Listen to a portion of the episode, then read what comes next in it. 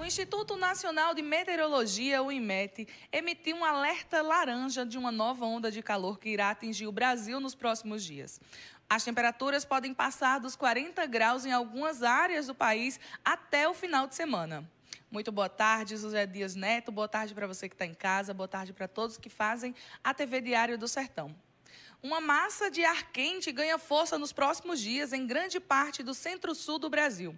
Esta será a nona onda de calor só este ano. A partir dessa sexta-feira, dia 15 de dezembro, o forte calor também é esperado na área que abrange a maior parte do centro-oeste e sudeste do Brasil e em áreas da região norte e nordeste, com temperaturas máximas podendo superar os 40 graus Celsius nos estados do Mato Grosso do Sul, Mato Grosso, interior de São Paulo, Goiás e Bahia.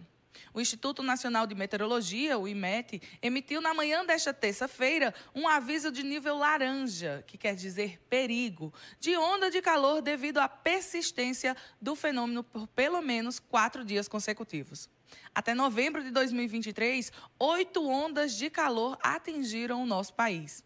Nos próximos dias, com o aumento das temperaturas e a presença de umidade ao longo da atmosfera, é comum a formação de áreas de instabilidade que podem provocar temperaturas isoladas, com rajadas de vento acima de 70 km por hora, granizo e chuva localmente forte, principalmente entre o Rio Grande do Sul e Santa Catarina.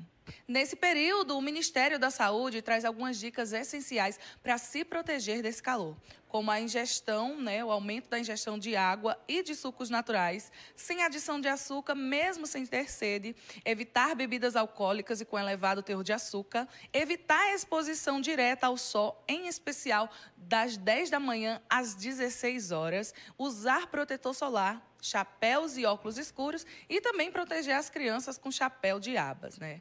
Então fica aí os cuidados que você deve ter com esse aumento do calor, essa nona onda de calor que o Brasil está enfrentando. E eu sou Priscila Tavares e queria deixar aqui também um espaço especial.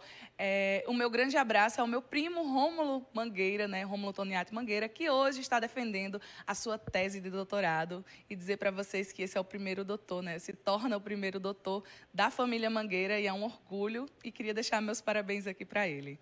Muito boa tarde para vocês e eu volto com vocês aí no estúdio.